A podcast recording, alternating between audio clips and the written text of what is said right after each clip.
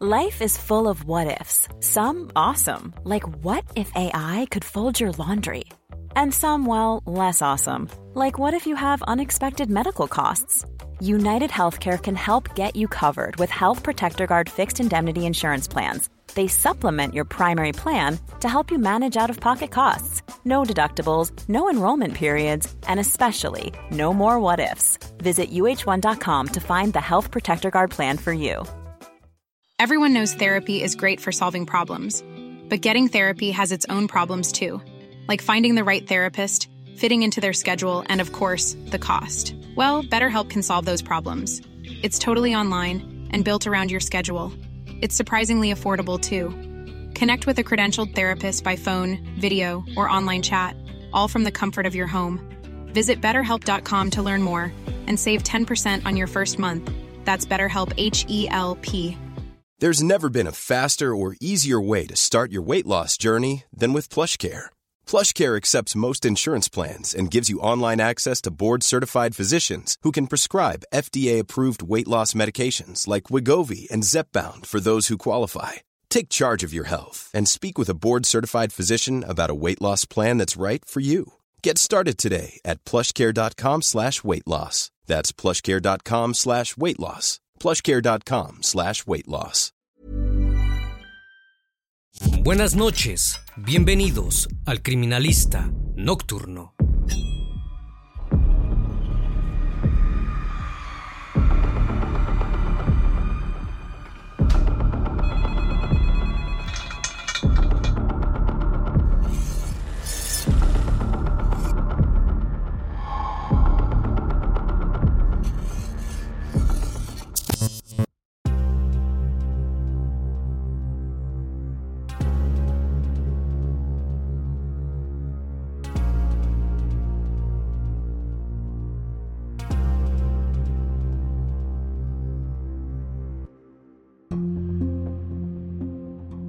A las 6 de la mañana del 18 de enero de 2020, el reloj despertador sonó en la casa de la familia Baez Sosa. Silvino Baez, el jefe del hogar, se levantó para ir al trabajo.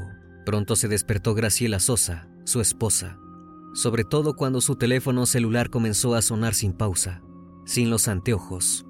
No pudo ver quién trataba de comunicarse, pero atendió.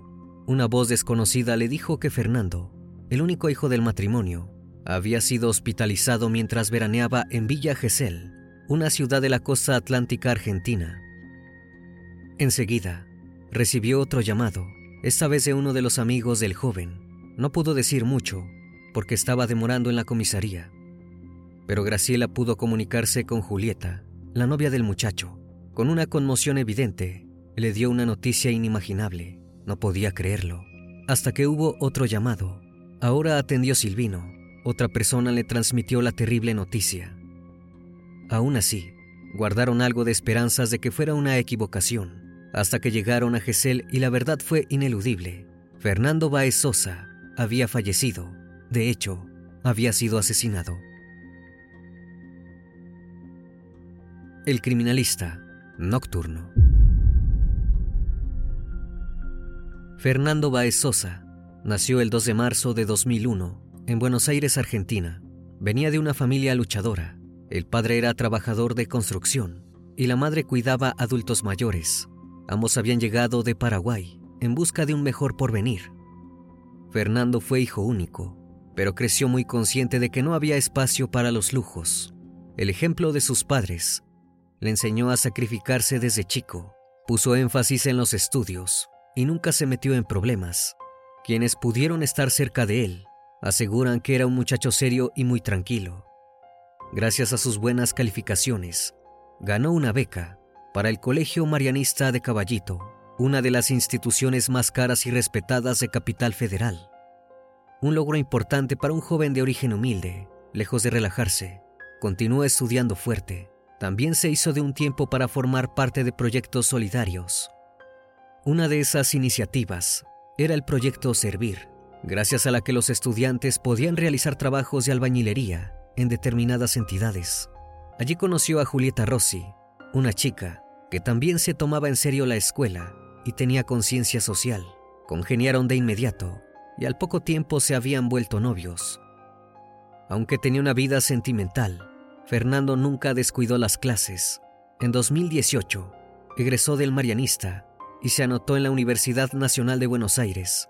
Quería estudiar Derecho y decía que quería ser el nuevo Fernando Burlando, el abogado más mediático de Argentina, debido a su vínculo con el jet set.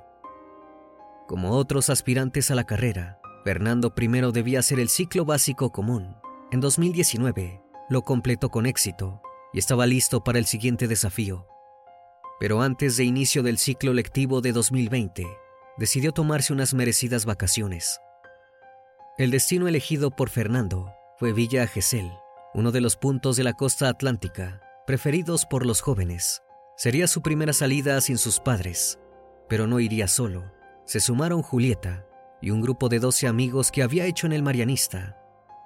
Llegaron a tierras geselinas el 16 de enero de 2020. Encontraron hospedaje en el hostel Hola Hola, a cinco cuadras del mar y a unas pocas del centro. El plan era quedarse hasta el 23. Los primeros dos días, Fernando y su grupo de amigos disfrutaron de las playas. Algunas fotos reflejaban el disfrute, pero también quería gozar de la vida nocturna geselina que desde hace décadas es legendaria. Faltando poco para las 19 horas del viernes 17, decidieron que más tarde irían a Lebrique, una de las discotecas más emblemáticas de la ciudad y de toda la costa. La entrada era cara, pero habían conseguido promociones para que entraran tres y pagaran dos. Además, tocaría Neo Pistea, un ascendente cantante de trap. Fernando y los suyos permanecieron en el hostel hasta la medianoche Recién a la 1.30 de la madrugada del sábado 18, se encaminaron a la disco. Un subgrupo de amigos fue primero, y más tarde se sumó otro. También irían Julieta junto a sus amigas. Cuando llegaron, Lebrique estaba semivacío. Gracias a un relacionista público obtuvieron pases para el sector VIP. Fernando pronto estuvo acompañado de todos sus amigos y de su novia. Todo estaba listo para el deleite, y así fue durante más de una hora, pero pronto se iba a complicar la noche. Para ese entonces, Lebrique era un hervidero de jóvenes, una postal repetida que daba cuenta de su reputación. Pasadas las 3 de la mañana, Fernando y algunos de sus amigos se dirigieron a la pista principal para ver a Neo Pistea. El gentío era total y apenas podían moverse sin empujar accidentalmente a alguien. Eso no les impidió gozar del show, las últimas canciones invitaban al bullicio, a bailar dando saltos. Fernando se entregó a esa corriente de puro placer, hasta que sin querer chocó con otro muchacho. Fernando levantó un dedo en señal de disculpa, pero el muchacho se quedó mirándolo, como si quisiera pelear. Fueron separados por un amigo de Fernando. Parecía que el incidente había quedado en una insinuación y los exalumnos del Marianista querían seguir pasándola bien, pero la situación se puso más tensa. Fernando y dos de sus amigos permanecieron en la pista principal y de ahí se movilizaron a la barra más cercana. Desplazarse continuaba siendo una proeza y los roces involuntarios eran recurrentes. Por encima de la música escucharon que alguien les pedía que dejaran de empujar y uno de los amigos recibió un golpe con un brazo. Pronto apareció otro amigo de Fernando, intentando tranquilizarlos a todos, pero también el agresor contaba con su propio grupo y se pusieron a dar puñetazos. Uno de los amigos de Fernando les dijo que terminarían echándolos a todos, pero el agresor principal le dijo que el problema no era con él, sino con su amigo, y que lo esperaría. Los testimonios posteriores no pudieron aclarar si se refería a Fernando o a otro de los exmarianistas. El enfrentamiento entre los dos grupos se intensificó, hubo más forcejeos y golpes, y Fernando derribó a uno de sus oponentes de un puñetazo en el estómago Tal como había anticipado uno de sus amigos, los guardias de seguridad intervinieron para separarlos y expulsarlos del Lebrique. Fernando aceptó con calma ser escoltado a la salida. Algunos de sus amigos lo acompañaron. Una vez fuera de la disco, Fernando cruzó al kiosco de la vereda de enfrente y se compró un helado. Lucía como si acabara de participar de una batalla, con la camisa negra rota, allí, en círculo, habló con sus amigos de la pelea en la que habían quedado involucrados, un episodio que consideraban terminado, pero estaban equivocados. Poco después de las 4.40 de la madrugada, Fernando seguía hablando con sus amigos, cuando recibió un golpe por la espalda que lo derribó. Lo que ocurrió de inmediato fue presenciado por un buen número de testigos y quedó registrado por las cámaras de seguridad. Todavía en el piso, Fernando comenzó a recibir puñetazos y patadas de los mismos agresores. Se habían encarnecido con él y no permitían que fuera socorrido por ninguno de sus amigos, ni por Julieta ni por nadie. Además de pegarles si se acercaban, escupían frases discriminatorias. El principal agresor vestía camisa negra y para los presentes era el líder. Enseguida se sumó otro, más fornido y de playera blanca, pero ninguno atacaba tan ferozmente como el que parecía ser el principal. Julieta vio con horror cómo Fernando era pateado. Estaba inconsciente, como desmayado, y aún así recibía más y más golpes, y los agresores lo instaban a levantarse y pelear. Entonces uno le dio un golpe que provocó un ruido que espantó a los testigos. Un joven que grabó el tramo final de la golpiza profetizó lo peor. Los agresores se retiraron sin apuro de la calle, aún con actitud desafiante. Julieta y los amigos corrieron hacia Fernando. Estaba herido de gravedad, sangrando efusivamente. Los testigos pidieron que no lo movieran y llamaron al 911. A las 5.05 de la madrugada llegó una ambulancia. Lo trasladaron de inmediato al hospital Arturo Ilia. Presentaba traumatismo de cráneo y había perdido el conocimiento.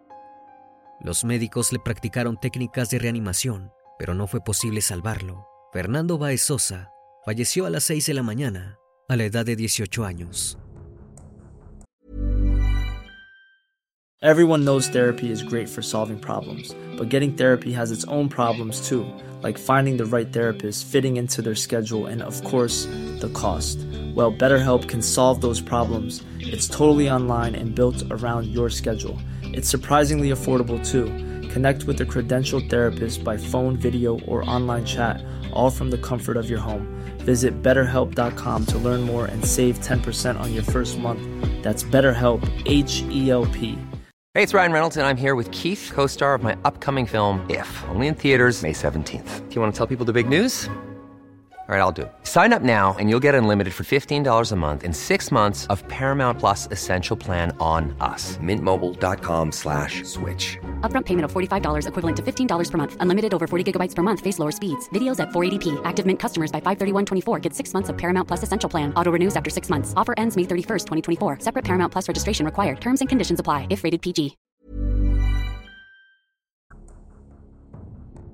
Antes de lo sucedido, A eso de las 5 de la madrugada, aparecieron policías y bomberos.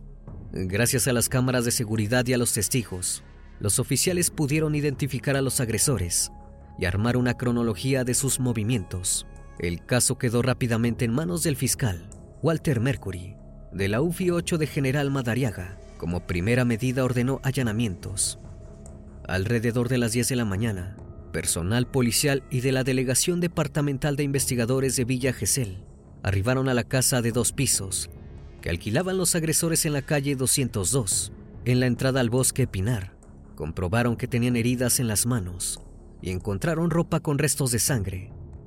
Los detenidos por el asesinato de Fernando eran Máximo Pablo Thompson, de 20 años, Ciro Pertosi, de 19, Luciano Pertosi, de 18, Lucas Fidel Pertosi, de 18, Alejo Milanesi, de 20, Enzo Tomás Comelí, de 19, Juan Pedro Guarino, de 19, Blas Sinali, de 18, Matías Franco Benicelli, de 20, y Arton Michel Violés, de 20. Todos provenían de la localidad de Zarate y la mayoría jugaba al rugby en el Arsenal Rugby Club. Los 10 fueron esposados boca abajo con una mejilla sobre el suelo y en esa posición debieron responder al interrogatorio de los agentes. Uno les preguntó por una zapatilla ensangrentada que acababan de hallar. Uno de los testigos dijo que pertenecía a Pablo Ventura, quien no estaba allí. Cuando un oficial preguntó dónde se encontraba, contestaron que había escapado con el Peugeot 208 blanco de su padre. Sin más pruebas que la zapatilla con sangre y las palabras de los detenidos, Mercury ordenó la detención de Ventura. El joven fue encontrado por la policía aquel mismo 18 de enero, en la casa de su familia en Zárate. El joven no entendía nada Dijo que nunca se había alejado de la localidad y sus padres corroboraron ese dato. También dijo que no tenía relación con los detenidos y que se dedicaba al remo, no al rugby. Ni siquiera estaba enterado del crimen de Fernando. Ninguna de las palabras de Ventura evitó que fuera esposado y trasladado a Villa Gesell. Ya era considerado el onceavo culpable del crimen. Pero la familia del joven se apuró a demostrar su inocencia. Contactaron al amigo con que Pablo había pasado la noche anterior. Su padre manejaba las cámaras de la querencia, el restaurante donde los Ventura habían cenado antes de que el muchacho se fuera con él. Las grabaciones no dejaron dudas de que Pablo había estado con todos ellos. También consiguieron la ayuda de un abogado de confianza y de algunos testigos. Al mismo tiempo, la policía no pudo encontrar registros del Peugeot 208 blanco, ni yendo ni viniendo entre Gesell y Zarate durante la madrugada de aquel sábado. Y había un detalle crucial. La zapatilla era talla 43 y él calzaba 50, ya que medía casi 2 metros. Su altura también fue determinante. En los videos no figuraba ningún agresor de esas proporciones. Luego de cuatro días detenido, Pablo Ventura fue liberado. Su nombre pronto dejó de estar asociado al asesinato y también fue considerado una víctima. No podía entender cómo pudieron involucrarlo en el hecho, aunque años después manifestó que pudo ser obra de Ciro Petrosi, pues dos años antes de la tragedia había tenido un roce con él en Zárate. Pese al error de vincular a Ventura, la investigación se concretó en verificar el nivel de culpabilidad de los 10 detenidos. Aquí fue decisiva la intervención de la División de Operaciones Técnicas de la Agencia Regional de la Policía Federal. Las pruebas más contundentes seguían siendo los videos. Para empezar, los registros de las cámaras de seguridad de Lebrique, que mostraban el momento en que los acusados eran trasladados por los guardias a través de la cocina. Thompson es quien se muestra más exaltado, al punto de ser llevado por dos personas. No menos valiosas eran las filmaciones del ataque a Fernando. Además de las cámaras Gesell, fue posible contar con las grabaciones que algunos testigos hicieron con sus celulares, pero el registro audiovisual más determinante fue encontrado en el iPhone de Lucas Pertossi, entre 10 y 15 segundos de la golpiza, donde se comprueba que Fernando fue emboscado mientras estaba distraído y se escuchan órdenes de asesinarlo. Otras cámaras permitieron mostrar cómo se dispersaban. Algunas captaron cómo Thompson y Lucas Pertossi ingresaban a un local de McDonald's a las 6 de la mañana para desayunar con toda tranquilidad. Su ropa era distinta, lo que indicaba que habían pasado por la casa. En los celulares de los otros detenidos también se encontraron mensajes de WhatsApp donde se referían a Fernando los primeros figuraban registros minutos antes del ataque, cuando todos aún estaban en la discoteca, y llegaban a los momentos posteriores. Una vez consumado el crimen, esa comunicación entrecruzada permitía comprobar el odio hacia la víctima, a la que se referían con expresiones racistas. Además, los últimos comentarios daban cuenta de la carencia de sensibilidad por el estado de Fernando. Sobresalía el término caducó. En tanto, los detenidos se negaron a declarar, callaban por consejo de su abogado defensor, pero sobre todo por un código de silencio. Aún así la investigación contaba con pruebas contundentes que parecían confirmar que se trataba de un homicidio premeditado. Luego de más evidencias y análisis de sangre, fueron imputados ocho de los detenidos. Thompson, Ciro, Luciano y Lucas Pertossi, Comelí, Sinalí, Venicelli y Violes Thompson era el más comprometido. Se trataba del líder de aquel grupo y según los testigos el más impetuoso. La carátula fue cambiada a homicidio doblemente agravado por concurso premeditado de dos o más personas y alevosía. Distinta fue la situación de Guarino y Milanesi. Librados por falta de mérito, las cámaras mostraban a Guarino en el momento del ataque, pero cruzado de brazos sin intervenir. Milanesi ni siquiera figuraba en las grabaciones y pudo comprobarse que había sido expulsado del Lebrique por otra salida. El crimen de Fernando Baez Sosa choqueó a la sociedad argentina. Ningún medio periodístico dejó de centrarse en el caso, que acaparó el verano de 2020. Incluso trascendió en el ámbito policial y pasó a ser tema de interés masivo. El dolor y la rabia dieron lugar a la acción. A fines de enero, familiares, amigos, vecinos y excompañeros de Fernando organizaron una marcha de silencio. Alzando afiches con la cara del joven, reclamaron justicia y exigieron la condena de los ocho detenidos. El alcance de los reclamos aumentó.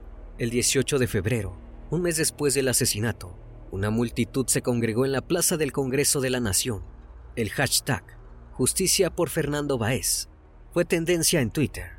Los padres de Fernando y Julieta agradecieron el apoyo y la empatía. Los detenidos pasaron a ser conocidos como los rugbyers. Para ese entonces, aquel deporte ya estaba asociado a episodios violentos fuera de las canchas. Eran comunes las golpizas por parte de equipos. Hasta el momento, las víctimas habían quedado malheridas, pero ningún ataque había culminado en un deceso. El rugby pasó a ser estigmatizado. Varios referentes de esa disciplina salieron en su defensa y repudiaron a los acusados, a los que no consideraban representativos de los valores que buscaban cultivar. El caso también conmovió a la farándula argentina. Actores, músicos y otros famosos se manifestaron en las redes sociales para expresar su desconsuelo y reclamar justicia, entre ellos Neopistea, quien había estado a pocos metros de donde sucedió el hecho. Pero a ninguno le pegó tanto la noticia como a Fernando Burlando. Vio un informe sobre la madre del adolescente, donde contaba que su meta era ser como él. Quedó tan conmovido que llamó a los padres de Fernando y se dispuso a disposición para representarlos legalmente. Conociendo la situación económica de la familia, se comprometió a trabajar ad honorem, expresión utilizada para describir un cargo que se ejerce sin remuneración alguna. Si bien el caso Baezosa fue seguido de cerca por uno de los abogados de su estudio, Fabián Amendola, Burlando nunca se despegó de los padres de Fernando. En cuanto a los ocho detenidos, el 13 de marzo de 2020 fueron trasladados a la alcaldía de Melchor Romero. Se les ubicó en cuatro celdas, con capacidad para dos cada uno, recibieron el mismo trato que el común de los presidiarios, de manera que pudieron acceder al patio durante una hora y participar en los talleres y otras actividades. Los jueves recibían visitas de sus familias, que los proveían de artículos personales. Los ocho acusados permanecerían encerrados a la espera de un juicio que demoró en llegar. A los pocos días de llegar al penal se desató la pandemia del virus COVID-19. Ellos mismos se contagiaron pero recibieron las vacunas correspondientes. Solo gozaban de un único privilegio, un celular que compartían para comunicarse con sus familiares. Tenían prohibido el uso de redes sociales.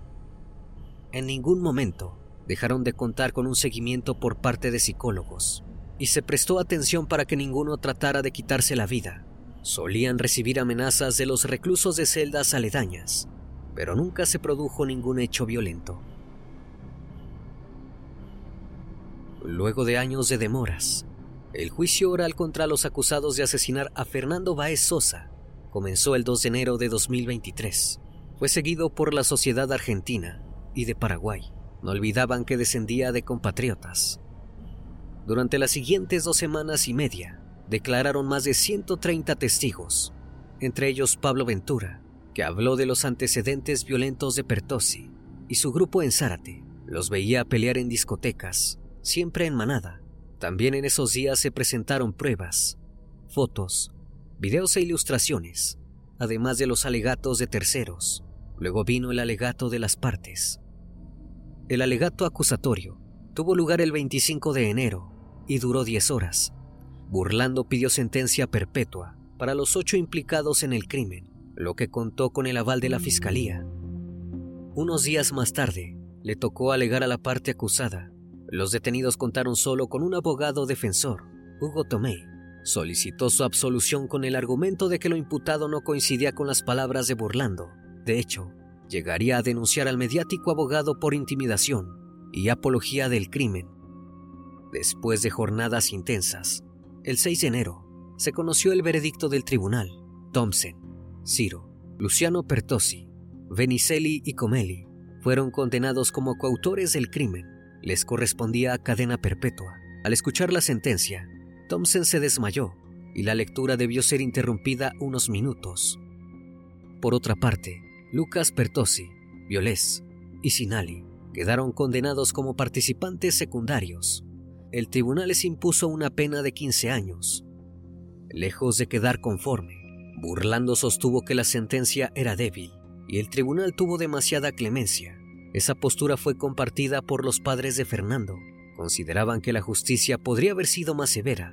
Aún así, nunca perdieron las fuerzas. El caso de Fernando Baez Sosa afectó a la sociedad argentina. El mismo verano del crimen, Villa Gesell suspendió su vida nocturna. Con el tiempo dejó de ser el paraíso de los jóvenes y dio paso a un ambiente de familia, sin escándalos ni oscuridad. A metros de donde ocurrió el crimen, fue colocada una placa en memoria del joven. Aunque los años de prisión generaron infinidad de comentarios, los asesinos fueron condenados por la opinión pública las redes sociales fueron la vía principal para las expresiones en contra. En muchos casos, les deseaban castigos extremos por parte de otros presidiarios. Más allá de la repercusión y la solidaridad de la gente, en Argentina todavía siguen ocurriendo hechos en grupos, la prueba de que la violencia es muy difícil de erradicar. Even when we're on a budget, we still deserve nice things. Quince is a place to scoop up stunning high-end goods for 50 to 80% less than similar brands. They have buttery soft cashmere sweaters starting at $50, luxurious Italian leather bags, and so much more. Plus, Quince only works with factories that use safe, ethical, and responsible manufacturing. Get the high-end goods you'll love without the high price tag with Quince. Go to quince.com/style for free shipping and 365-day returns. Una vez más, estimado público, agradezco su compañía. Gracias por brindar un espacio de su tiempo para conocer un caso más de este canal. Si aún no estás suscrito, te hago la cordial invitación a que lo hagas y formes parte de esta gran comunidad. Esto es El Criminalista Nocturno. Hasta la próxima emisión. Buenas noches.